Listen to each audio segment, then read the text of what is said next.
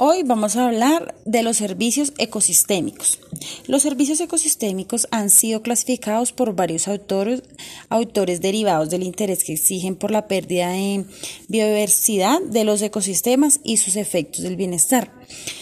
Eh, los servicios ecosistémicos tienen una clasificación, eh, entre ellos se encuentra la más reconocida aceptada fue propuesta por el Millennium Ecosystem Ascent, que ofrece un sistema de clasificación con propósitos puramente operacionales basado en cuatro líneas. Eh, los